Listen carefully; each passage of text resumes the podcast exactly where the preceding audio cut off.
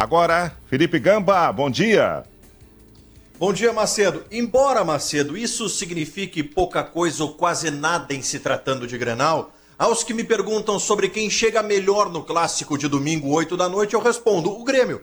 O Grêmio chega melhor preparado. O time titular do Grêmio sequer empatou na temporada, venceu todos os jogos. O Grêmio vai jogar em casa, o Grêmio tem Luizito Soares. Mas, como eu disse, em se tratando de Grenal, Macedo, isso pouco representa. No caso do Internacional, vamos lá, vamos traçar um paralelo com o final da temporada passada. Segundo o próprio Mano Menezes, nesse momento o Inter se aproxima muito mais daquele Internacional que ficou em segundo lugar no Campeonato Brasileiro. O Internacional tem o goleador do Campeonato Gaúcho, Pedro Henrique, e parece que está encaixando a equipe no momento certo, ou seja, às vésperas do clássico Grenal.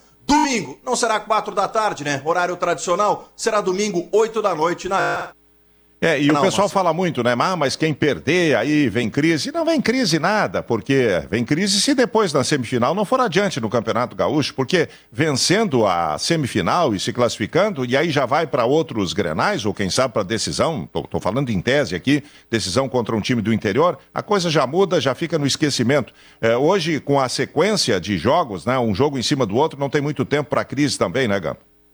O tempo para recuperação é imediato. Não tem crise. Digamos que uma turbulência para o resultado, para quem sair né, derrotado do Grenal. É, ninguém gosta de perder Grenal. Eu sempre digo, é, no Rio Grande do Sul, as pessoas têm mais medo de perder o Grenal do que vontade de, de vencê-lo, né?